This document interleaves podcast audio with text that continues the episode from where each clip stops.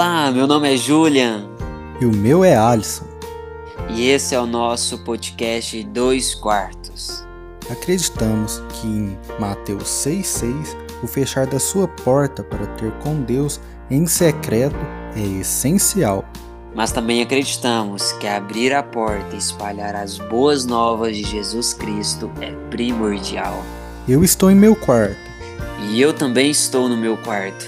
E aí, fone no ouvido? Bíblia aberta? Está começando mais um podcast Dois Quartos.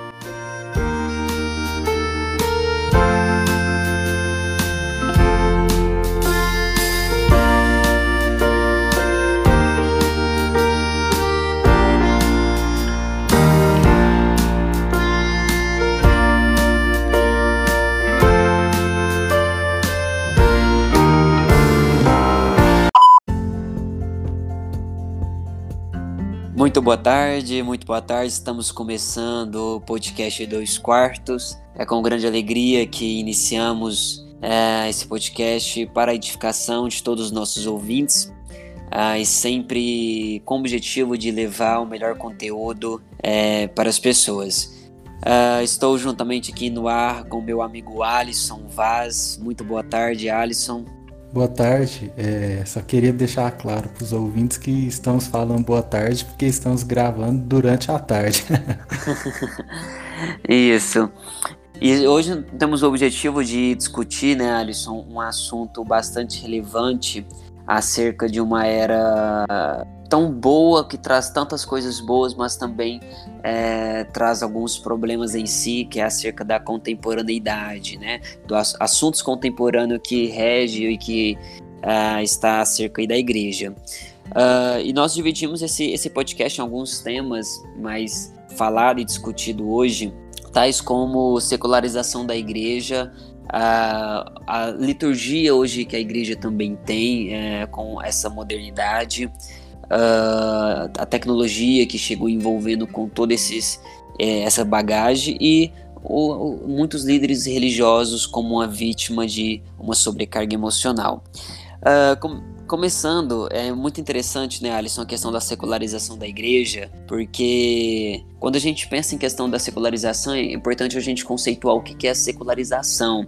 Ah, em termos gerais, o, é o ato ou efeito de tornar ou tornar-se secular, ou seja, é tirar ou perder um caráter religioso. O que, que isso nos remete? Remete que a secularização é um conjunto de regras, de valores, de ideias que chegam a um determinado lugar com o objetivo de substituir aquelas práticas antigas. Então, em outras palavras, a secularização ela chega no campo eclesiástico, ela chega no campo da igreja né, e uh, meio que substitui os valores que aquele campo eclesiástico, né, que aquele campo da igreja tinha é, seja eles conservadores, né, seja eles alguns valores importantes que carregam em si. Agora, a, uma das coisas hoje que é importante né, nós, nós destacarmos acerca da secularização é que é muito é discutido hoje acerca a, que existe muitas coisas hoje voltado para o homem, né? É, é, discutido muito isso hoje.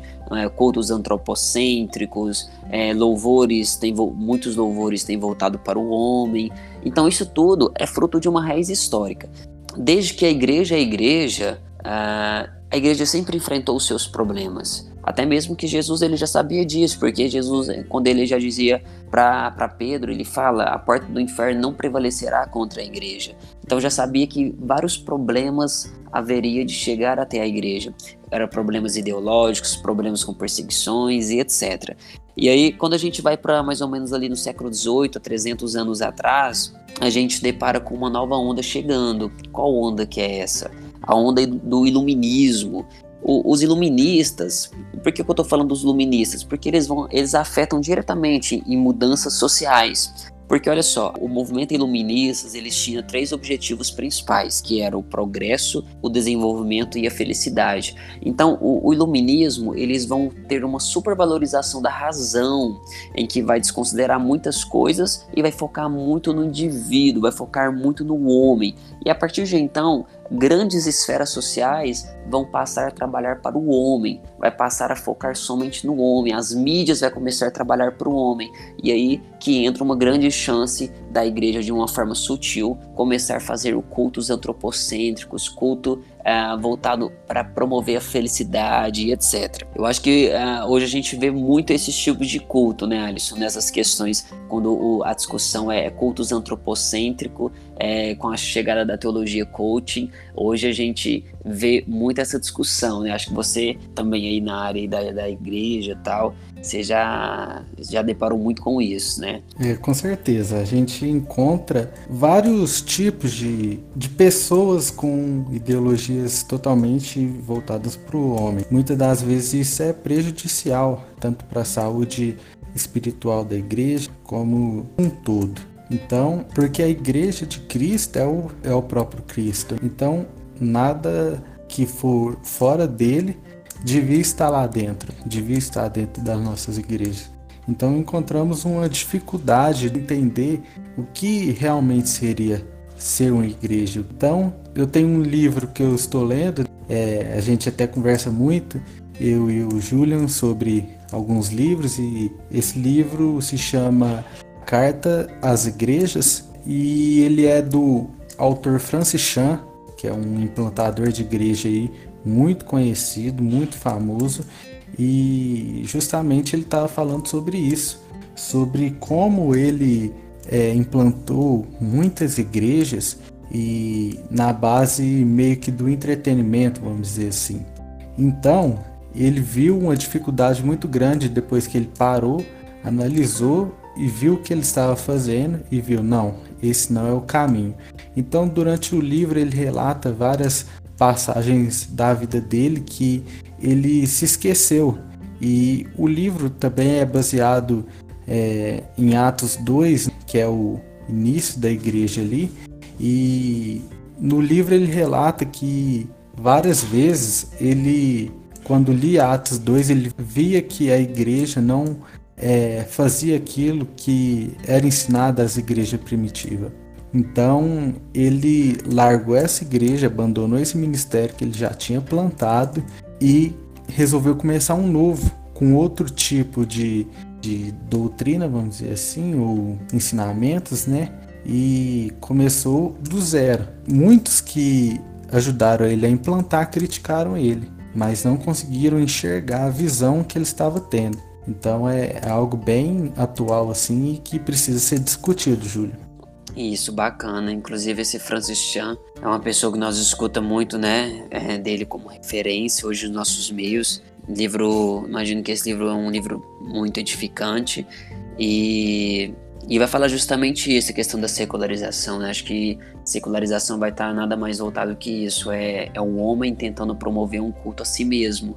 Então, por exemplo, a gente sempre, desde a época ali de Jesus, a gente sempre viu Satanás agindo de tal forma para fazer com que o culto não, se, não fosse para o próprio Cristo, né? Para que o culto não fosse para, para a glória de Cristo. É, até mesmo quando Jesus termina ali os seus 40 dias no deserto, Satanás oferece né, todos os reinos da terra, todos os reinos para que Jesus prostrasse e o adorasse ali naquele momento. Uh, mas Jesus sempre centrado e Uh, e o culto sempre será para Ele. Torcemos e oramos sempre para que a igreja sempre tenha esse tipo de pensamento. Uh, e aí, nessa, nessa, nessa transição, a igreja sempre querendo atrair o mundo, nós acabamos imitando o mundo. Tá? Em, suas diver, em seus diversos aspectos, trazendo sim um culto antropocêntrico de uma forma muito inconsciente, indireta. Infelizmente hoje, por exemplo, temos muitas igrejas que querem crescer, estão na verdade crescendo em quantidade, mas estão diminuindo em qualidade. Por, quê? Por que isso acontece? Porque, muito, porque muitas muita delas é, abrem mão dos seus valores, né? abrem mão dos seus ensinos, abrem mão de pregar o que deveriam ser pregado e começam então a atrair o seu público através do entretenimento. Inclusive, foi você mesmo que me disse um dia da frase que o Francis Chan fala nesse seu livro, que fala que se você atrai né, as ovelhas através do entretenimento, para o resto da vida delas você vai ter que alimentá-las com entretenimento.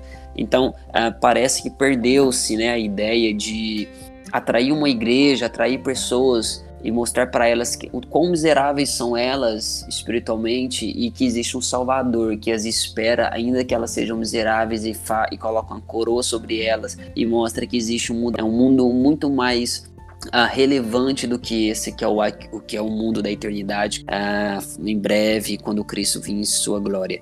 Então, o poder da secularização não somente nos traz um culto antropocêntrico, não somente é, desfocaliza ou deixa de focar um culto a Cristo, mas também tem por objetivo fazer com que nós ficamos pensativos nessa terra, ficamos ah, pensando somente nas coisas que o mundo irá nos oferecer. E aí por isso que a gente vê muitos cultos hoje movidos por cultos da prosperidade, culto pelo bem material, culto por profissionalismo, seja você um homem de sucesso, você é capaz de vencer na vida, você é aquilo.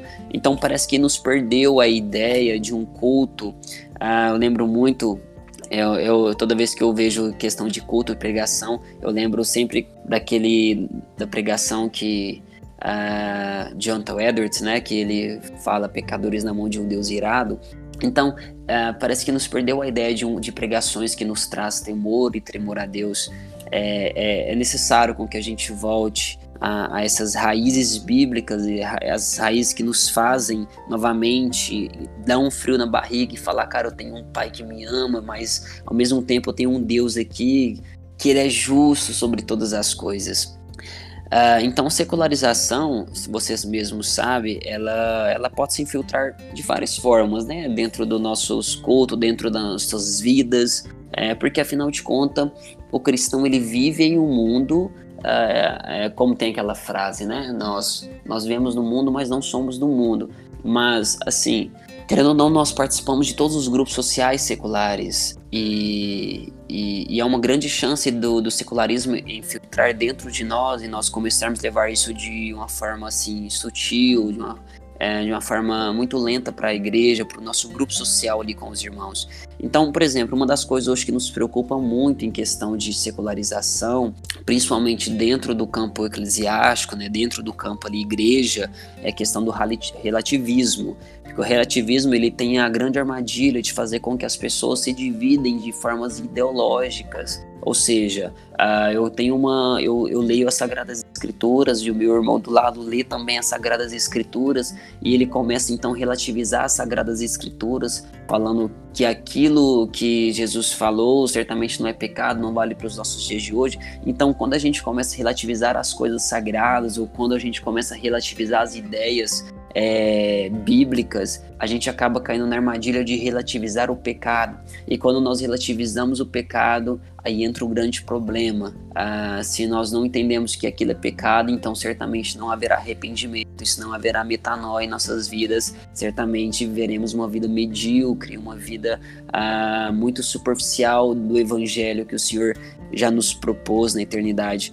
Então, e aí que entra também as pregações hoje que nós devemos muito, né, voltado para o homem, as pregações em que os pastores, uh, muitos deles é, são tentados a fazer pregações mais voltadas ali, o que chamamos hoje de a onda coach, né? Uh, eu acho que é interessante uhum. o coaching porque a gente o coach a gente precisa ter sim um coach, um coach às vezes para finanças, um coach para família, um coach voltado para terapia, estudos, etc. Mas ah, eu acho que isso aí é um caso à parte. Eu acho que quando a gente se trata de evangelho e de púlpito, eu acho que ali não cabe um coach, porque o evangelho é, é tudo que nós precisamos. O evangelho é tudo que é, ali no evangelho você encontrará tudo. Então eu acho que lugar de púlpito, é, na minha humilde opinião, é o momento de você anunciar o que Cristo fez, a ressurreição de Cristo para a nossa justificação, para a nossa salvação eterna, fazer com que nós, fazer com que as ovelhas novamente pensem que existe uma eternidade nos esperando, que o pecado ele é terrível, que é capaz de separar o homem de Deus, como já dizia Isaías 59. Então, ah, eu acho que isso é o, é o lugar central né, do evangelho, eu acho que é o lugar central do púlpito para ser anunciado. E aí a gente começa uh, de forma sutil copiar as festas né, do mundo. Hoje em dia eu, chegou a, eu já cheguei até a ouvir que tem carnaval gospel, que tem bar gospel, boate gospel. E isso, é, esse dia eu entrei num negócio de boate gospel. É, eu acho que isso aí são coisas que aos poucos começa a secularizar o nosso coração e a gente começa a relativizar todas as coisas. É, imitamos as modas, enfim, adotamos as suas músicas. E a questão da música, muitas delas hoje tendem a ter uma valorização do homem também, um ritmo que provoca reações diferentes nas pessoas, né? Um ritmo ah, ali imoral. Então, assim, é necessário a gente nos policiar a isso é, porque quando todas essas coisas estão enraizadas, a igreja perde o seu papel, que é chamar o mundo para o arrependimento.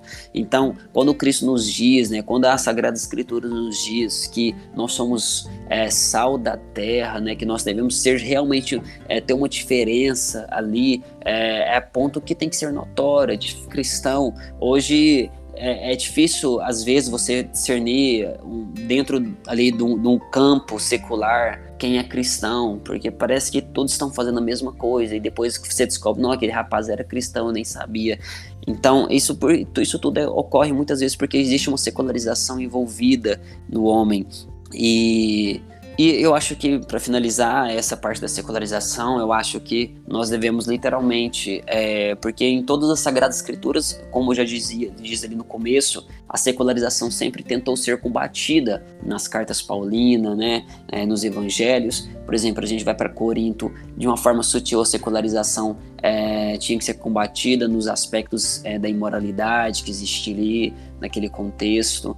É, a gente vai para Roma, né? Paulo escrevendo aos Romanos. É, Paulo já até adiantou em Romanos 12, 2. É, não se conformeis com este mundo, mas transformai-vos né, com a renovação da vossa mente. Aí, e aí sim você vai experimentar o que é bom, perfeito, agradável, é, vai conhecer a vontade de Deus. Então Paulo já nos presume, o Paulo já nos informava desde antes que é necessário que a gente mude a nossa mentalidade, porque se nós conformarmos, a gente vai secularizar a nossa mente, vai, nossos atos de certa forma começaram a secularizar aos poucos. É, eu não estou pedindo para nós sermos radical, uh, mas, quer dizer, quando se trata o evangelho, devemos sim ser radical, uh, mas não religiosos. Assim, acho que é certa, é certa expressão.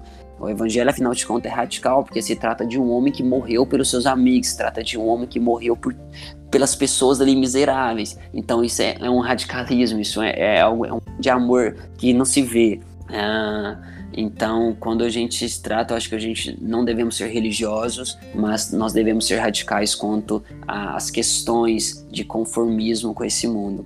Então, acho que é basicamente isso. E você falando sobre isso, eu Tô lembrando daquele louvor do Palanquim, né? sim. né? Boneco de plástico, não é? sim, chama? sim. Ana Rock. Que ela fala um pouco sobre é, que ela precisa de algo real, que não precisa de algo plastificado.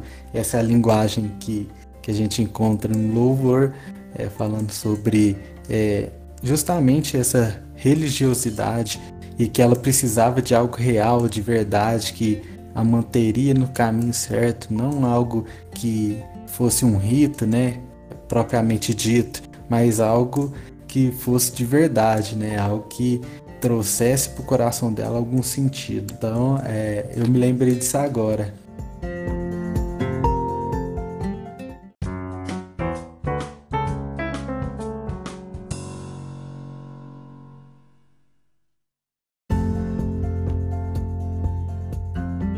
Forma que você está falando aí, a gente também chega é, justamente nas mudanças litúrgicas que a gente encontra aí em nossos cultos. É, e se a gente for pra, parar para pesquisar o que é liturgia, segundo o dicionário Rowais, é o conjunto dos elementos e práticas do culto religioso instituído por uma igreja. No Brasil, vamos dizer assim, os mais usados são chamados os tradicionais e os chamados espontâneos, ou às vezes até mesmo chamado de avivados. E qual que é a diferença dos dois? O tradicional ele tende, na sua grande maioria, uma herança cultural religiosa. Eles têm fortes tendências de não ter algum tipo de mudança. Eles evitam mudança simplesmente porque eles foram criados daquela maneira, né, dentro da igreja. E é uma liturgia mais padronizada, né? Que a direção do culto é dificilmente quebrada por outro tipo de manifestação, vamos dizer assim, né? Então a gente encontra em várias denominações com uhum. doutrinas diferentes, né? Algum tipo de padrão. A gente encontra na pentecostal um tipo de direção de culto, né? A gente encontra também contrapartida dos presbiterianos também, que tem Sim. uma padronização no culto. Então, essa seria uma das liturgias que a gente mais encontra aqui no nosso país. E a outra delas é a espontânea, né? E vem crescendo brutalmente no Brasil.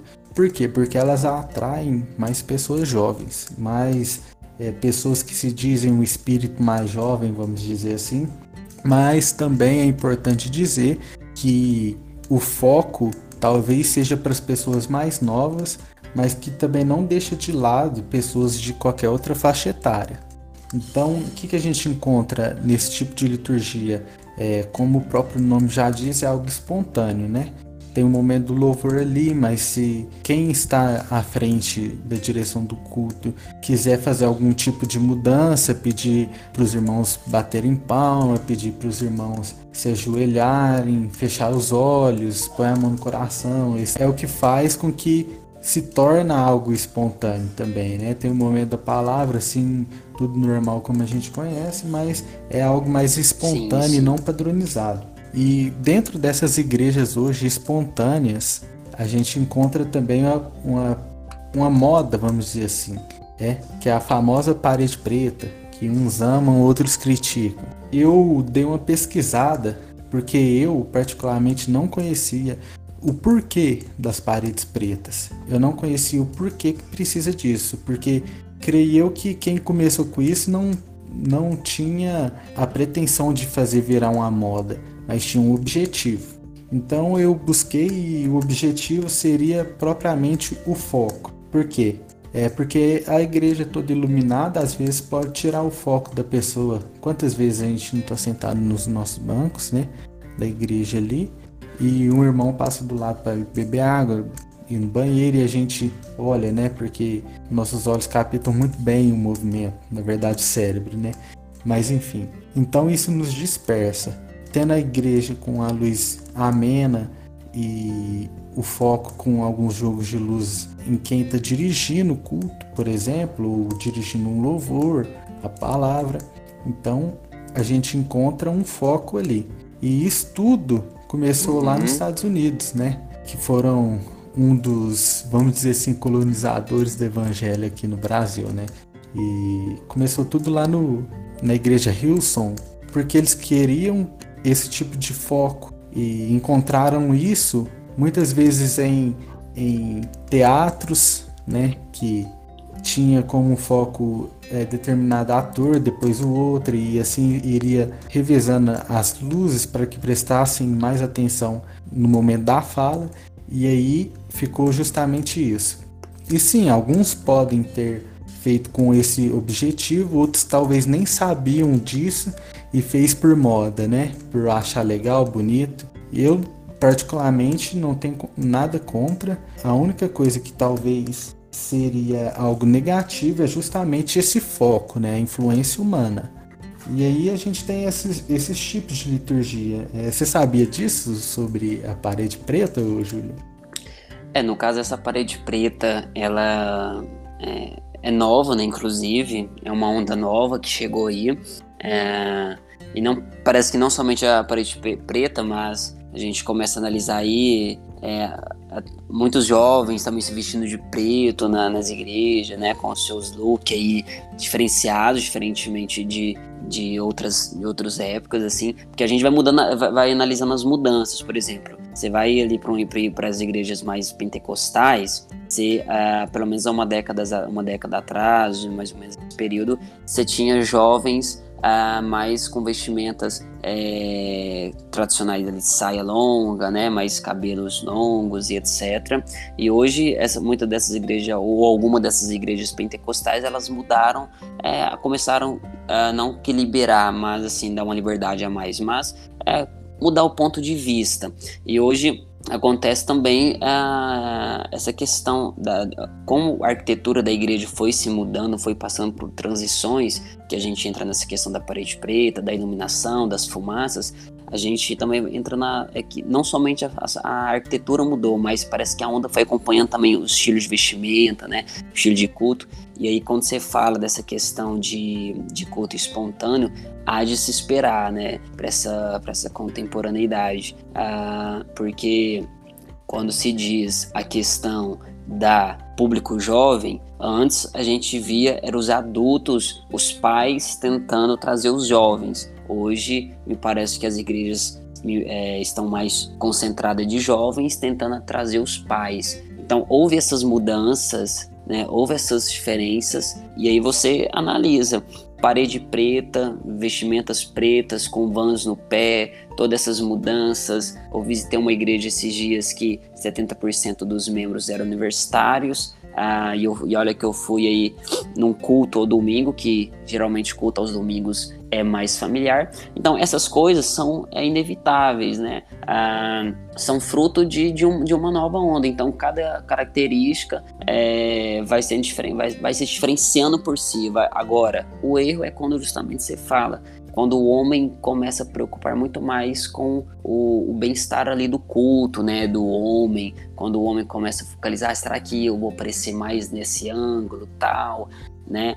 Ah, certamente o inventor da parede preta não tinha como objetivo outro senão este que você citou, mas eu acho que parede preta, vestimentas dessas formas, se não interfere na, na, no espírito da pessoa. Vestimentas, quando eu cito nesse caso, não vestimentas né, é, obscenas, etc. Mas quando se passa, por exemplo, usar calça, quem não usava, e aí por diante. Mas é interessante.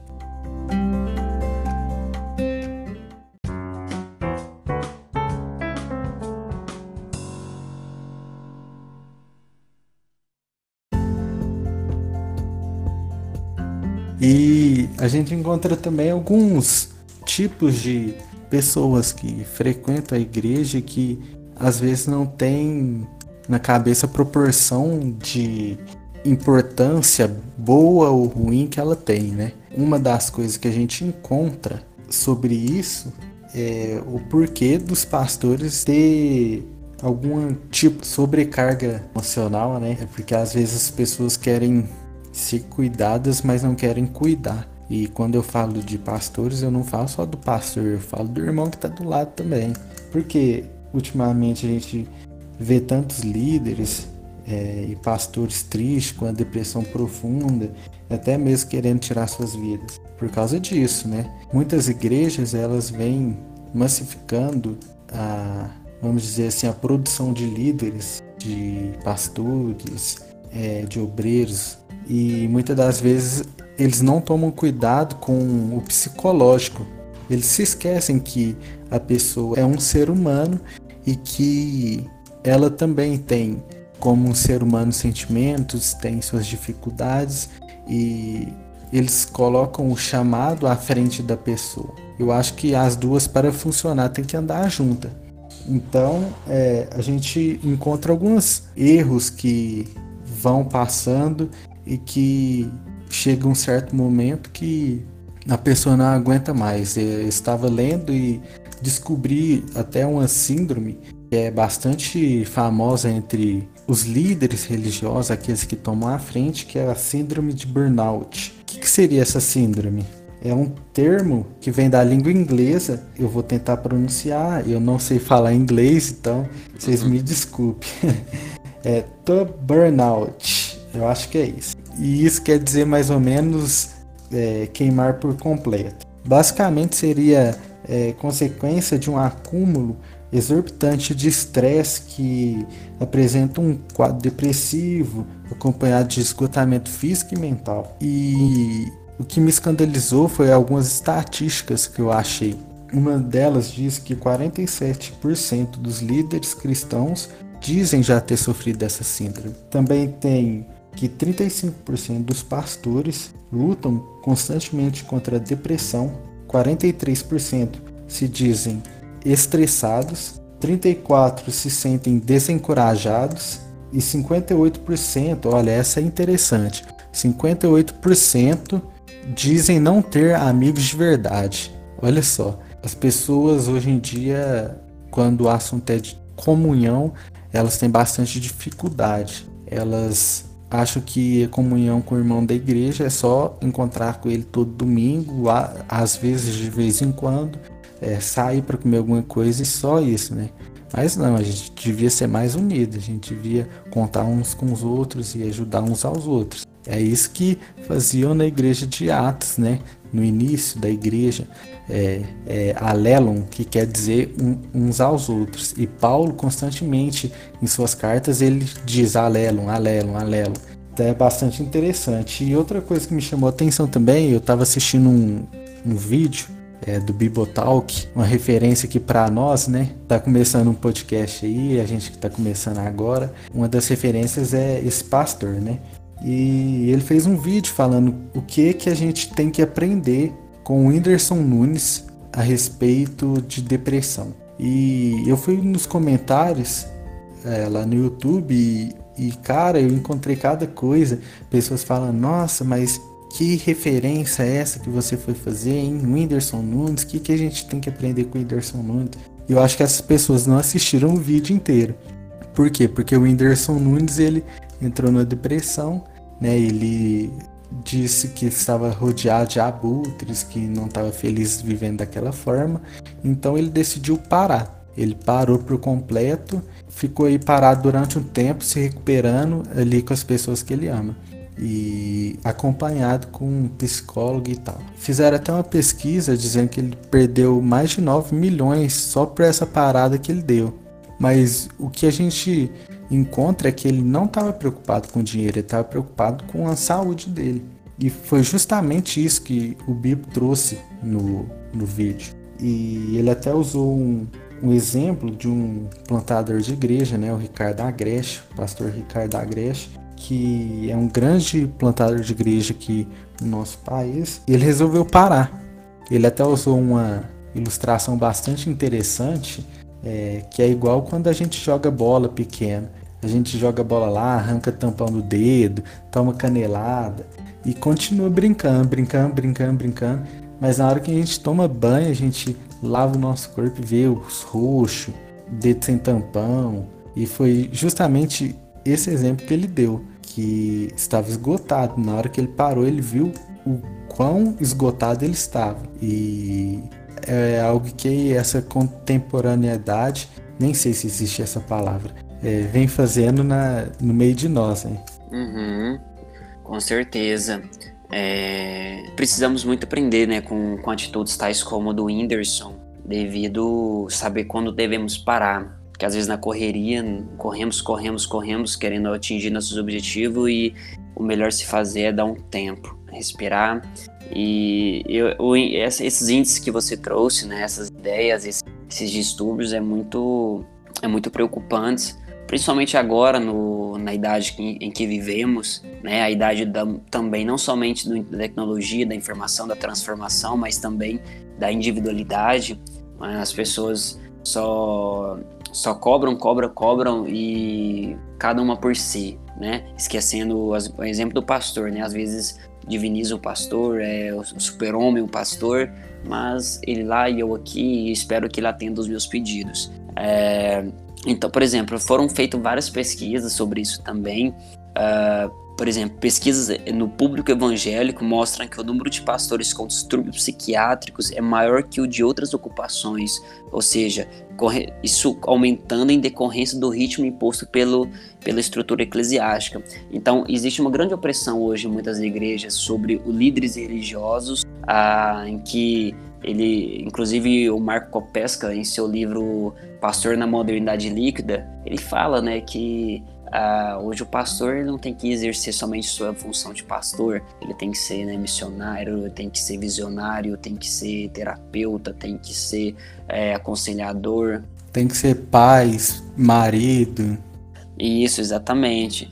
Inclusive nos Estados Unidos lá foram feita uma pesquisa que a, as seguradoras de vida tendem a nem pegar pastores, né, líderes religiosos para segurar devido eles acreditam que essa função, essa ocupação é um cargo aí, é uma profissão de alto risco. E tudo isso é embasado justamente nessa, nesse contexto contemporâneo, né? A gente vê que nos dias atuais, quase todas as igrejas têm um desses tópicos que a gente abordou, né, Júlia?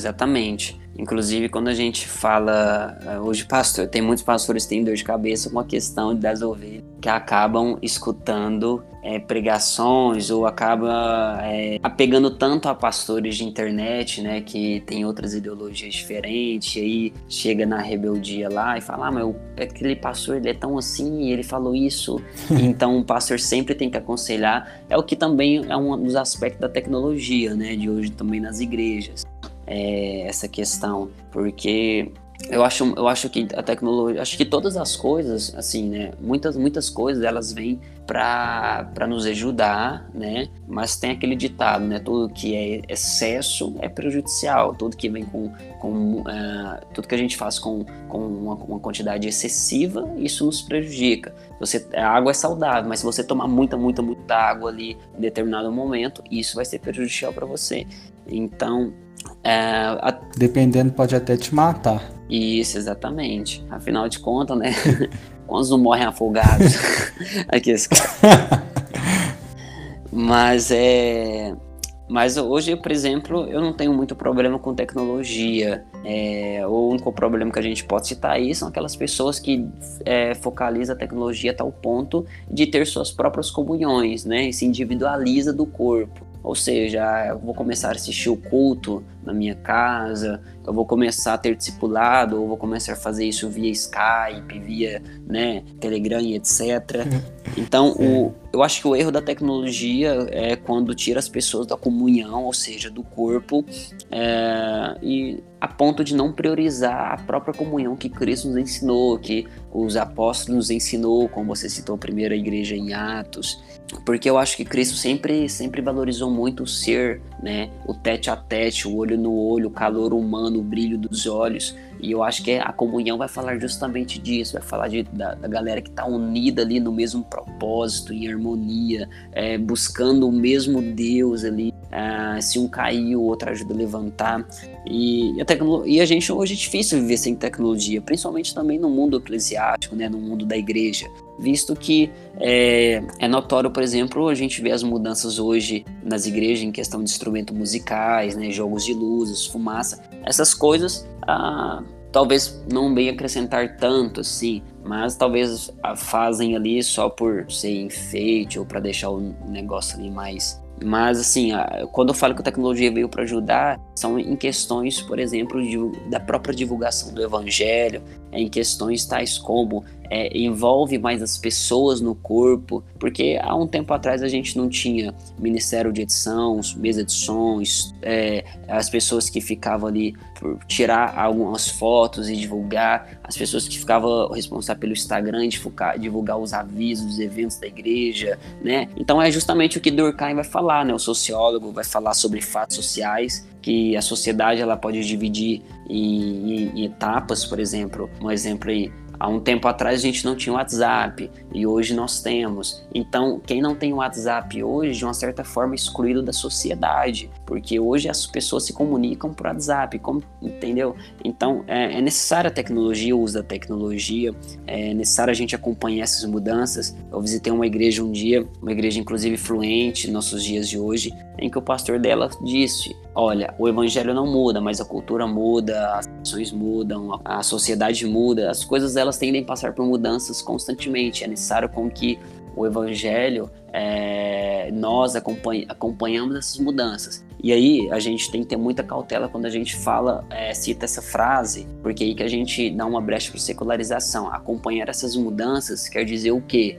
Falar a língua do povo, porém centrado no evangelho cristocêntrico, uma mensagem cristocêntrica. O que acontece é que às vezes a gente quer acompanhar essas mudanças, querendo imitar essas mudanças. É o que ocorre o grande erro hoje. Por exemplo, o que, eu estou querendo dizer? Jesus, na sua época, ele falava a língua do povo, mas em nenhum momento ele se corrompeu. É, ele é, Perceba que Jesus falava muito por parábolas, usando é, contextos tais como campo, tais como plantio, porque aquele pessoal, eles iam entender o que Jesus está querendo dizer sobre semeadura, entendeu? Então é necessário a gente falar a linguagem dessa juventude, do povo, porém sempre com a mensagem cristocêntrica, sempre nunca perdendo a essência do verdadeiro evangelho, né, que é das sagradas escrituras. Então, eu acho que a tecnologia nos ajuda um pouco nessa divulgação aí, é, ligar as Bíblias, né, que hoje a gente tem muito esse termo nas igrejas, liguem as suas Bíblias. Acho que também não vejo problema nisso, vejo problema quando a pessoa é, faz os seus estudos ou prioriza muito a Bíblia. Acho que a Bíblia no celular é algo que tem que ser provisório e rápido em questões assim de um evangelismo ali em rua, questões rápidas. Mas para um, um cristão é, eu, eu aconselharia fazer estudos numa Bíblia impressa, se possível, com estudos bíblicos ali, para que possa ter uma, um aprofundamento mais eficaz, mais preciso. Até mesmo se você for estudar e ficar lendo a Bíblia somente no celular, eu acho que a distração ela tende a ser maior, né? Ah, você mesmo disse aí um dia, é, a gente tá. Chega a notificação do Instagram, chega a notificação do WhatsApp, e a gente tende a rapidão ali, dar uma olhada e acaba distraindo um pouco. Então, de maneira geral, tecnologia é, que seja bem-vinda, porém usamos, usando sempre com cautela e nos policiando aí em, alguns fatores. É, com certeza. Quando você falou que Jesus gostava de olhar nos olhos, de poder estar junto ali, e a gente tem vários relatos bíblicos que Jesus sabia o que a pessoa tinha é, só olhar a situação dela. É totalmente diferente de, de como a gente vive hoje, porque a gente nem olhar para o irmão a gente quer. A gente quer ir ali, prestar o nosso culto mais ou menos. Eu falo a gente porque eu me coloco nesse contexto também, porque quantas vezes a gente não, não vai num culto só para bater ponto ali, né? E outra coisa também que eu fiquei é, viajando aqui, quando você tá falando que muitas pessoas preferem é, ficar em casa, não querem mais ter aquela comunhão na igreja, querem assistir sua pregação é, na televisão, no YouTube. Eu já fiquei pensando na, na tiazinha trazendo um copo de água para colocar de frente à televisão assim, sabe? Assistindo um R.R. Soares. é, agora, hoje em dia, não, né? Hoje em dia é trazer uma coca com Doritos para assistir Dave Leonardo. Oremos, né, para que essas coisas elas possam as pessoas possam novamente entender o centro, né, de todas as coisas que é Cristo e o quão importante é uma comunhão é, nesse, nesse, nesses aspectos que você citou. Sim, eu acho que finalizando o podcast, a visão geral que eu e o Julian tem disso é que a contemporaneidade mais uma vez eu não sei se essa palavra existe, mas que a gente vê é algo que bom desde que não tire o foco, desde que não sim, nos disperse. Sim, com certeza.